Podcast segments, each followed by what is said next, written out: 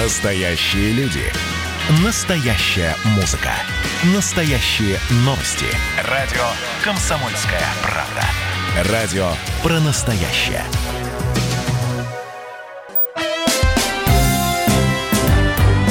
День строителя. На радио «Комсомольская правда»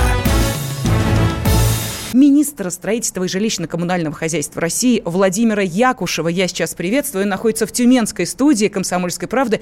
Владимир Владимирович, здравствуйте. Здравствуйте. С праздником вас. Поздравляем от всей души. А, работа сложная, работа трудная, работа напряженная, многоуровневая. И а, два года назад вы в полной мере это ощутили, когда и а, стали министром строительства и жилищно-коммунального хозяйства России. Поэтому принимайте поздравления с праздником. Спасибо большое за хорошие добрые слова, но я э, в первую очередь хочу поздравить всех э, работников строительной отрасли. Действительно, сегодня э, огромное количество работы, которую они делают на территории всей нашей огромной страны. Качество и успех наших федеральных и национальных проектов тоже во многом зависит от строительной отрасли, потому что во всех наших федеральных и национальных проектах – более 80% это капитальные вложения, а это значит успех в руках строителей. Поэтому и действительно огромная ответственность. Ну и я думаю, что когда вводятся новые прекрасные объекты, это и чувство такого глубокого удовлетворения, радости от того успеха, который состоялось. Мы прекрасно знаем, что каждый объект, он, как правило, сложный, непростой. Не все просто у нас еще в процедурах – при осуществлении строительства, поэтому э, приходится преодолевать очень много трудностей.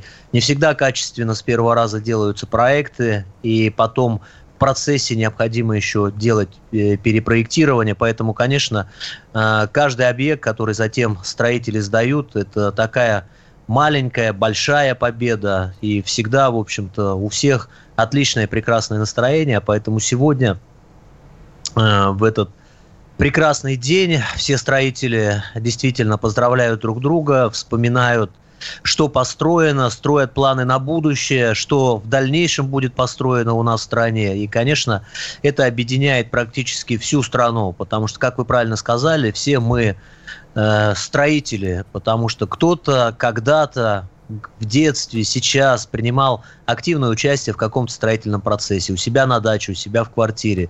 У кого-то это выбор на всю жизнь, и он работает сегодня в строительной отрасли. Поэтому, конечно же, когда мы говорим э, только о тех людях, кто работает в строительной отрасли, это далеко не все, кто может э, действительно искренне называть себя строителями. Поэтому я от всей души хочу всех поздравить, э, пожелать всем здоровья, благополучия, успехов. И самое главное, что сегодня у нашей страны огромные планы – нужно сделать очень много. И вот последний указ президента до 2030 года теперь увеличил горизонты реализации национальных и федеральных проектов. Поэтому предстоит серьезная, большая, тяжелая, но очень интересная работа. С праздником всех!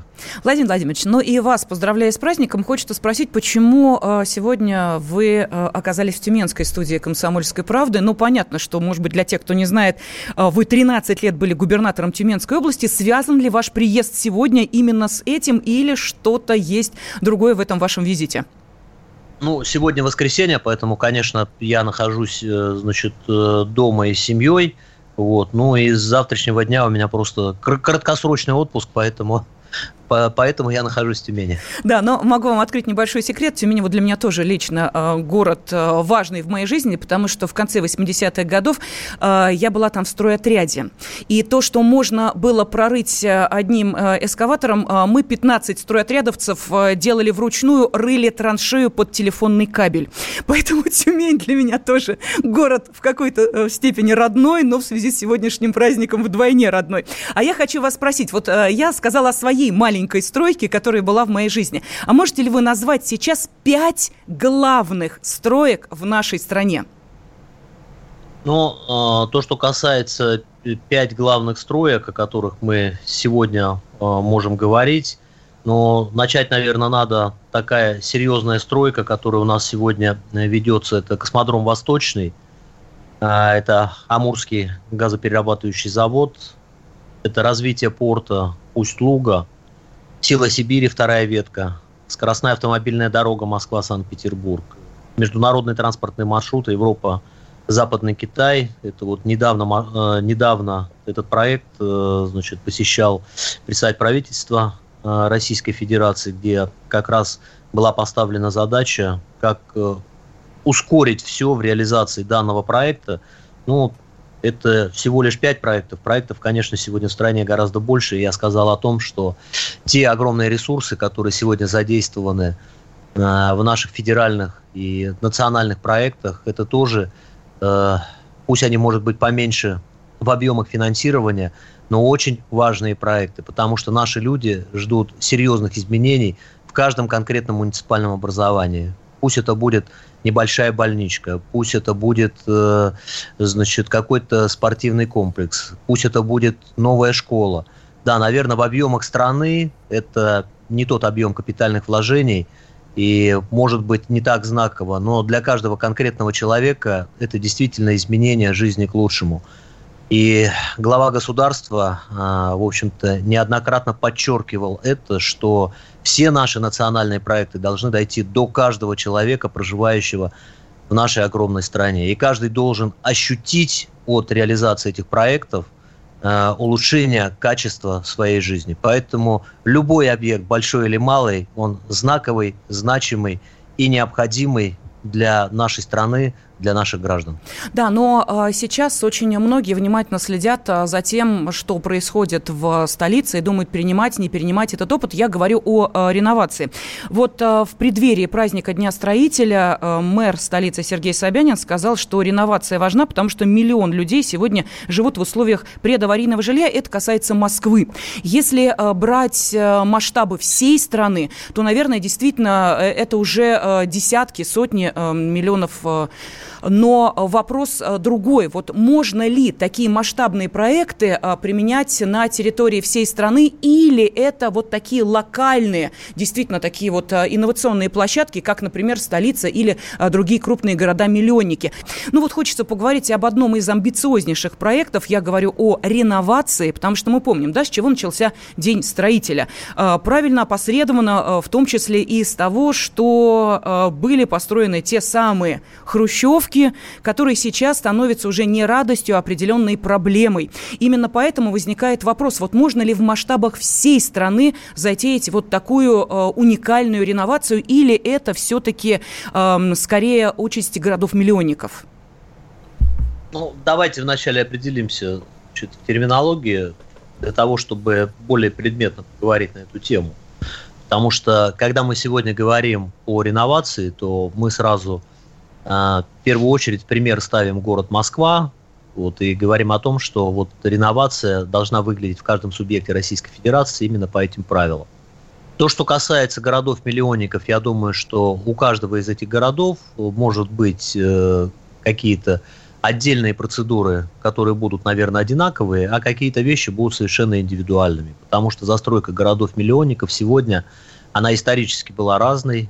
Э, города имеют а, совершенно разные генеральные планы, то есть планы на будущую застройку. Где-то исторически это широкие улицы и проспекты, где-то э, где это очень узкие улицы и возможности для, а, скажем так, э, как улучшить э, вот город они не такие, как, допустим, у тех городов, которые изначально были запланированы с большими проспектами, с огромной пропускной способностью транспортных магистралей, ну и так далее, и так далее. То есть есть некое такое историческое наследие. Когда мы говорим о реновации нашего жилищного фонда, мы, конечно, понимаем, что рано или поздно жилищный фонд э, начинает устаревать, он начинает ветшать, а затем превращаться уже в фонд аварийный, когда люди значит, в этих домах не могут проживать в силу того, что это угрожает их жизни и здоровью. Но первое. На сегодняшний день реализуется федеральный проект переселения из, э, переселения из непригодного для проживания жилищного фонда. В первую очередь мы как раз говорим об аварийных домах. Это первый путь реновации, потому что мы максимально на территории нашей страны убираем эти аварийные дома и переселяем людей в новое, в новое современное жилье. До 2024 э, года мы должны осуществить переселения порядка из 10 миллионов квадратных метров жилья, но, как показывает практика и предыдущие программы, которые работали по переселению, субъекты Российской Федерации дополнительно вкладывают еще собственные ресурсы, и я уверен в том, что эта цифра будет больше. То есть вот этот объем жилья у нас исчезнет э, с территории наших городов, э, наших, э, значит, э, малых городов, больших городов, значит, э, населенных пунктов сельской местности – и это уже будет такое серьезное продвижение в этом направлении. Когда мы говорим э, также о реновации, нужно в первую очередь говорить о том, э, как сегодня наши застройщики в силу как раз синергии наших федеральных и национальных проектов плюс привлечение внебюджетных источников могут поменять наши города. Ну, в частности, у нас в градостроительном кодексе предусмотрено одно из таких, есть такой инструмент, как развитие застроенных территорий – когда определенная территория, где преимущественно находятся аварийные дома, с аукциона приобретается застройщиком, и затем застройщик расселяет людей из этих аварийных домов, а там строит новое современное жилье. Э, не просто идут эти проекты, потому что не всегда э, складывается финансовая модель, потому что переселение стоит очень дорого, а объем инвестиций большой – возвратность этих инвестиций и плюс доходность на эти инвестиции не всегда на этом участке, который выделяется значит, конкретному застройщику под расселение, а затем для дальнейшей застройки, дает ему доход, на который он хотел бы э, на который он рассчитывает, скажем так. Поэтому э, в 185 федеральный закон, который как раз регулирует э, все правоотношения по расселению аварийного фонда, были внесены изменения – и теперь эти деньги в объеме 25% от лимита, который каждый субъект Российской Федерации имеет сегодня до 2024 года на расселение людей из аварийного фонда, можно просубсидировать вот данного застройщика, который взял такой проект по развитию застроенных территорий, но финансово у него там не складывается, и вот из этих денег дать ему субсидию для того, чтобы в конечном финансовая модель на таком, э, на таком участке получилась. А, мы изучали эту тему, и когда принимали такое решение, убеждали депутатов Государственной Думы, защищали эти изменения на площадке в Совете Федерации, мы считаем, что это как раз поможет вот создать такую синергию вне бюджетных и бюджетных источников и гораздо быстрее даст возможность как раз избавиться от такого аварийного жилья, и, значит, вот эти площадки, которые, а такие площадки есть сегодня в центре больших городов, и, конечно, они э, наши города, уж будем прямо говорить, уродуют, даст возможность как раз двигаться в этом отношении гораздо быстрее. Посещение, посещение субъектов Российской Федерации сегодня, значит, э, как раз говорит о том, что данный продукт востребован. Застройщики сегодня к этой теме очень серьезно ее изучают, и есть уже первые проекты, по которым они двинулись. Поэтому я думаю, что этот инструмент очень востребован, и им, конечно, застройщики очень активно воспользуются.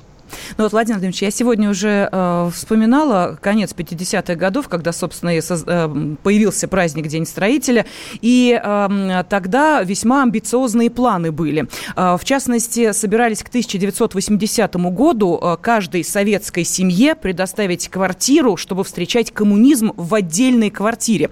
Вот как вы думаете, сейчас э, время э, каких-нибудь подобных лозунгов и обещаний? Ну, например, там, я не знаю, к 2030 году чтобы э, каждый житель нашей страны имел э, собственную квартиру? Или сейчас э, лучше не разбрасываться подобными лозунгами? Ну, во-первых, лозунгами разбрасываться лучше не надо, потому что каждое слово должно быть взвешенным. Вот, все, что касается э, лозунги, не лозунги, но те планы, которые у нас на сегодняшний день существуют, они четко обозначены в указе президента. Поэтому у нас есть горизонт планирования до 2030 года – и вот э, все основные показатели, а то, что касается непро- непосредственно жилья, о чем мы сегодня говорим, у нас э, к 30 году 5 миллионов граждан должны улучшать свои жилищные условия. Мы продолжим и... буквально через несколько минут. Э, в прямом эфире с нами министр строительства и жилищно-коммунального хозяйства России Владимир Якушев, который сейчас находится в Тюменской студии и общается с нашей аудиторией. Владимир Владимирович, вот сейчас э, в информационном выпуске э, прозвучала информация о временно исполняющем обязанности губернатора Хабаровского края Михаиле Дегтяреве, который услышал о том, что рухнул под невестой мост и сказал, что будет за этим следить и обязательно проверит, как идет стройка. Но вообще была такая примета у э, строителей, чтобы убедиться в крепости э, моста, ну, чтобы все остальные убедились, э, строители вставали под этим мостом и ждали, когда проедет там машина, телега или еще что-нибудь, ну, в разные времена по-разному.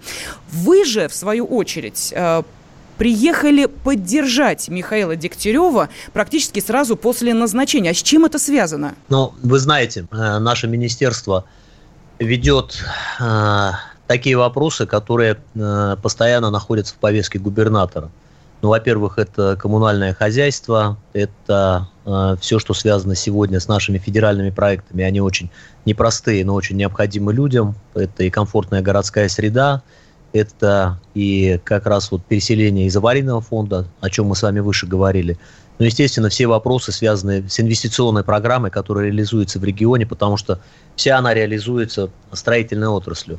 В э, неплохой строительный комплекс традиционно, и, конечно, очень важно для того, чтобы он развивался, э, продолжал набирать обороты. И, конечно, задачи, которые стоят по федеральному проекту «Жилье» перед регионом, они тоже очень такие серьезные и знаковые. Поэтому это была рабочая поездка, связанная с обсуждением э, значит, всех наших федеральных проектов. И я стараюсь традиционно там, где происходит смена первого руководителя в регионах, обязательно посетить этот регион, значит, пообщаться по всем направлениям. И один из важных моментов – это, естественно, преемственность власти, то есть э, те специалисты, с которыми мы работаем на сегодняшний день э, по тем или иным значит, э, федеральным проектам и другим программам, которые администрирует наше министерство, значит, э, переговорить э, с губернатором, высказать свою позицию, и губернаторы сами об этом просят, для того, чтобы дать оценку профессионализму тех людей, которые ведут эти направления. Ну, потому что, естественно, что как приходит новое высшее должностное лицо, региональное правительство уходит в отставку, и затем, затем идет формирование новой команды. Вот чтобы в этот период не потерять скорость на марше, для того, чтобы сохранить преемственность. А если есть, значит, какие-то уже серьезные недочеты, и, как мы говорим, там уже нужно хирургическим путем, да, менять ситуацию, то есть, ну, желательно поменять команду по какому-то направлению. Вот эти рекомендации я стараюсь давать всегда, когда э, значит, новое, э, значит, высшее должностное лицо появляется в том или ином субъекте Российской Федерации. Поэтому это обычная рабочая поездка, которую я в таком системном режиме стараюсь э, делать когда, э, значит, в регионах э, появляются новые выше э, новые временно исполняющие обязанности губернатора. Считаю, что мы достаточно плодотворно поработали, обсудили всю проблематику, которая есть в Хабаровском крае. Ну и надеюсь, что те сутки, которые я провел в Хабаровском крае, помогут э, вот Михаилу Дегтяреву как раз выстроить правильно свои приоритеты. Ну, от преемственности власти к преемственности профессиональной, скажите, вот есть ли в нашей стране строительные династии? В нашей стране, конечно, есть строительные династии, и их достаточно много строительных династий, поэтому э, то, что касается, значит, э, там, может быть, каких-то конкретных примеров. Вот есть такая известная династия Суровцевых. Э, это у нас они э, вся их производственная деятельность э, связана с Ленинградом, а затем Санкт-Петербургом. Есть очень интересная династия Гаврилкиных, это уже Якутия, если мы смотрим, да, угу. географию по нашей стране. Значит, эти династии насчитывают по 130, по 150 лет уже работы в строительной отрасли, и это далеко сказать, э, очень много, скажем так, примеров, которые можно сегодня приводить, когда, значит, э, дед передает, значит, отцу, отец передает сыну, затем уже и внуки подключаются, и очень много э, людей, которые действительно вот э, так работают э, целыми семьями, целыми поколениями, причем это касается и уровня значит, инженерно-технического состава, и это, в общем-то, уровня, э, где люди э, обладают такими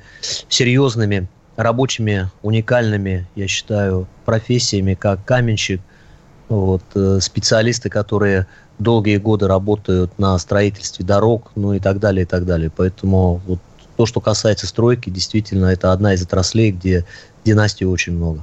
А, я напомню, что с нами на связи министр строительства и жилищно-коммунального хозяйства России Владимир Якушев. Владимир Владимирович сейчас находится в Тюменской студии. Вопросы ему могут задать наши радиослушатели из любой точки нашей страны, отправив сообщение на WhatsApp и Viber плюс 7 967 200 ровно 9702. Вот финальную часть нашего разговора мы посвятим ответу на вопросы. У меня же следующий вопрос. Вот мы сейчас говорим о династиях, а я вспоминаю э, те э, советские фильмы, которые э, как раз э, позволяли молодежи, может быть, открыть для себя какую-то профессию, может быть, увидеть ее с другой стороны. Вот э, если, допустим, падал престиж армии, начинался э, целый такой, ну, я не знаю, там несколько фильмов выходили, которые рассказывали, как здорово служить в советской армии. Если падал престиж, допустим, сотрудников милиции, то тут же фильмы о милиции шли. Вот вам сейчас, как э, министру, может быть, нужно заказать фильмы о строителях, а? Ну, чтобы как-то молодежь пошла в эту отрасль. Надо ли это или не нужно? Ну, это тоже один из вариантов, вы правильно говорите, значит, показать э, престижность э, строителей, но по большому счету сегодня, если мы посмотрим художественные фильмы, то очень много значит, фильмов, где, значит, так или иначе, может быть, не главные действующие лица, но тем не менее строители, как правило, везде присутствуют, потому что без нас, без строителей, никуда и нигде. Вот. А то, что если говорить более глубоко, то поднятие престижа, мы в первую очередь говорим э, о э, рабочих специальностях, мы должны уделять внимание сегодня профессионально-техническому образованию. Это уровень наших колледжей, это уровень профессионально-технических училищ, это региональные полномочия. И нужно сказать, что на карте нашей страны ситуация очень разная в субъектах Российской Федерации. Есть субъекты Российской Федерации, где сегодня профессионально-технические училища, колледжи по своей материально-технической базе, по подготовке специалистов, преподавателей, по тем, кто ведет сегодня практические занятия, не уступают некоторым вузам, а где-то даже их превосходят. Поэтому, конечно, там и ребята, которые затем заканчивают, как правило, уже там, после первого курса понимают, куда они пойдут, их э, с удовольствием берут на работу.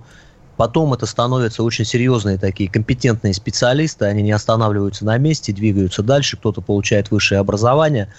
Ну и сегодня же очень много технологий, которые применяются в стройке, где уже разница между инженерной подготовкой и рабочей специальностью, вот эта грань, она уже стирается, потому что информационное моделирование сегодня – это все, что связано, когда у нас там готовятся отдельные уникальные, э, скажем так, э, какие-то объекты, когда строятся, используются 3D-принтеры и так далее, и так далее, вот там уже приходят люди с компетенциями, да, с одной стороны, он вроде бы закончил колледж, но с другой стороны, по большому счету, та нагрузка, которую, она, которую несет этот человек, выполняя, значит, те или иные функциональные обязанности, она уже практически приравнивается к инженерной нагрузке.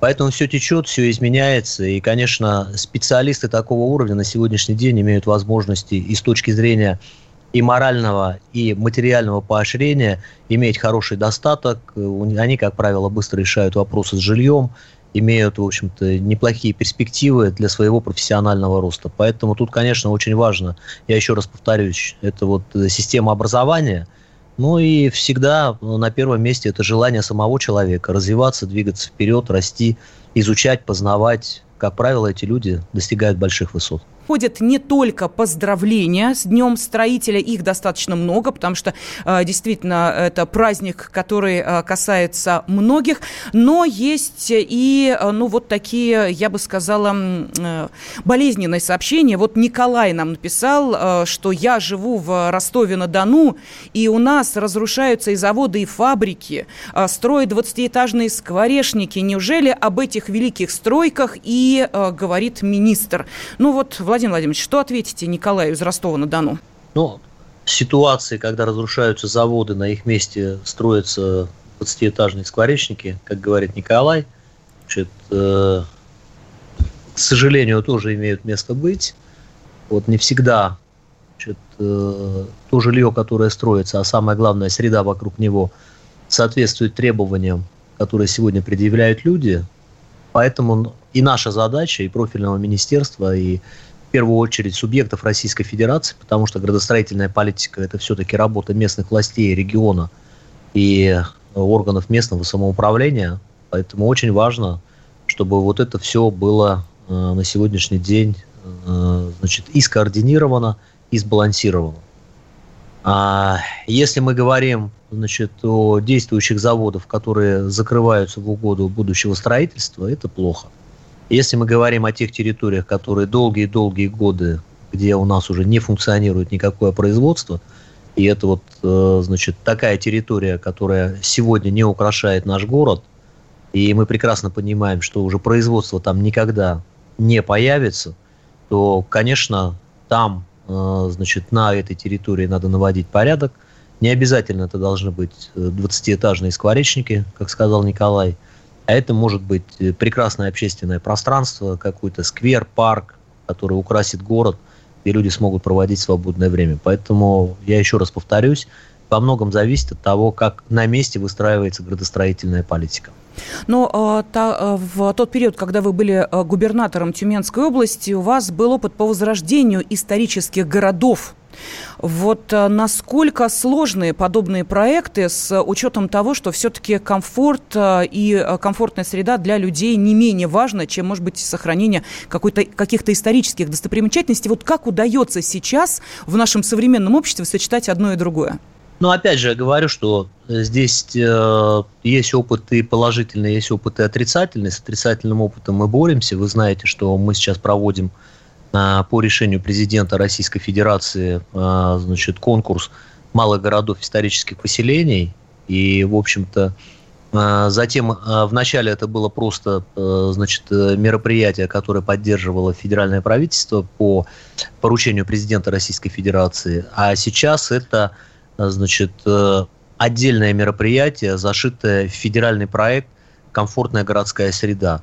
Каждый год значит, на этот конкурс заявляется огромное количество малых городов и исторических поселений.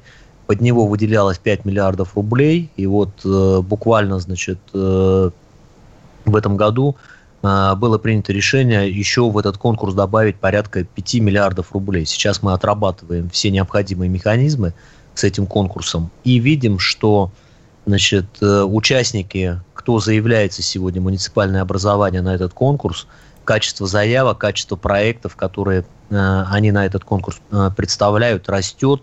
У нас реально в малых городах, исторических поселениях появляются очень интересные общественные пространства.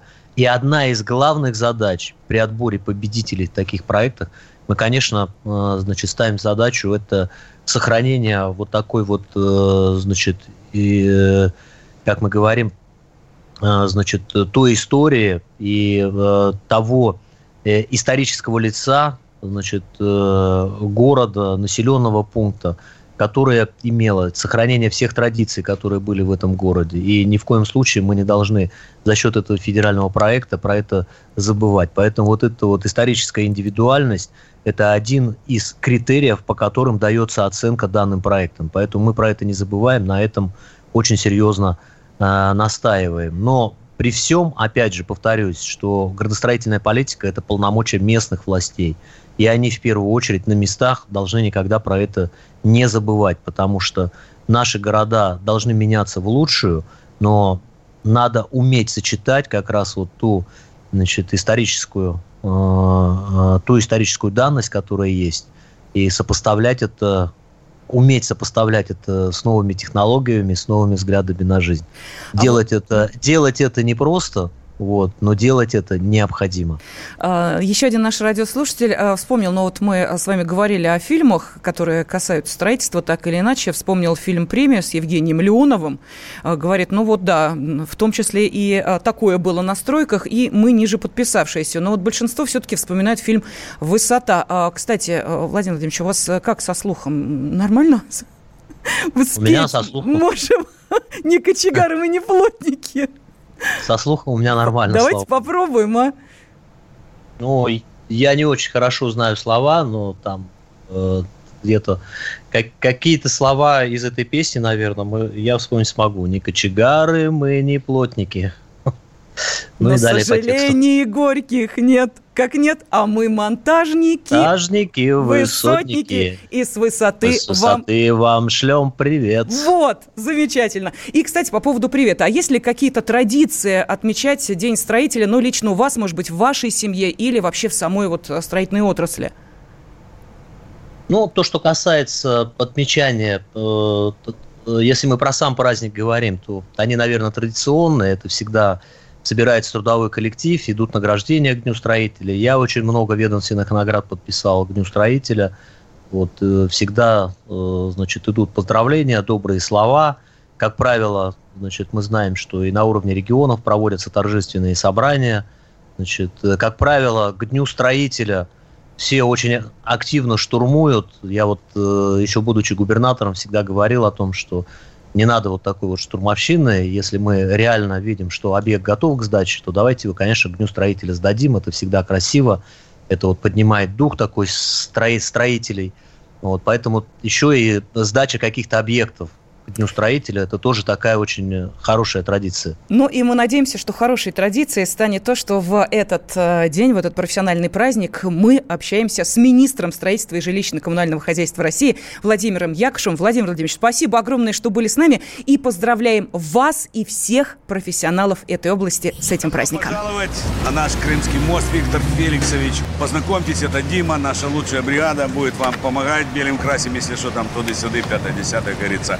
Если где-то на стройке какой-то ну, пердимонокль, все, вызываем Диму и все, белым красим. День строителя. День строителя. На радио «Комсомольская правда».